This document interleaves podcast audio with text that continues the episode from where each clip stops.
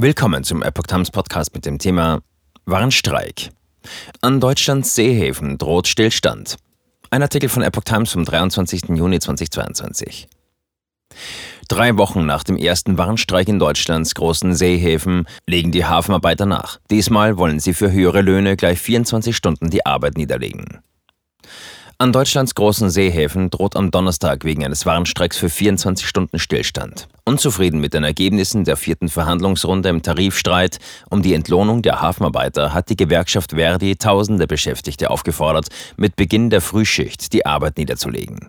Betroffen seien die Häfen Hamburg, Emden, Bremerhaven, Bremen, Brake und Wilhelmshaven. Der Zentralverband der deutschen Seehafenbetriebe ZDS hält den Warnstreik für unverhältnismäßig und fordert ein Vermittlungsverfahren.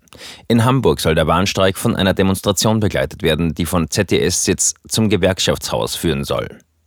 Die durch die Corona-Einschränkungen ohnehin schon chaotische Abfertigung von Container- und Frachtschiffen droht damit vollends aus dem Tritt zu geraten. Nach Angaben des Kieler Instituts für Weltwirtschaft stecken in der Nordsee inzwischen mehr als zwei Prozent der globalen Frachtkapazität im Stau. Alleine in der deutschen Bucht warteten 15 große Containerschiffe auf ihre Abfertigung in Hamburg oder Bremerhaven. Verdi will tatsächlichen Inflationsausgleich. Bereits vor der dritten Verhandlungsrunde hatten Hafenarbeiter erstmals seit Jahrzehnten bei einem Warnstreik mehrere Stunden die Abfertigung von Schiffen weitgehend lahmgelegt und die ohnehin massiven Verspätungen an der K-Kante weiter vergrößert.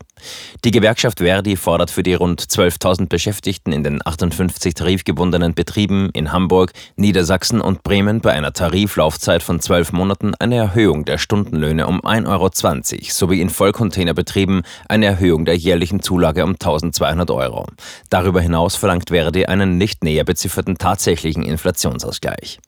Der ZDS bietet in seinem nach eigenen Angaben finalen Angebot bei einer Tariflaufzeit von 18 Monaten eine Anhebung der Stundenlöhne um 1,20 Euro, im Autoumschlag um 90 Cent an und ist mit der Anhebung der Zulage um 1200 Euro einverstanden. Als Inflationsausgleich soll es in Vollcontainerbetrieben eine Einmalzahlung in Höhe von 1000 Euro und in konventionellen in Höhe von 500 Euro geben.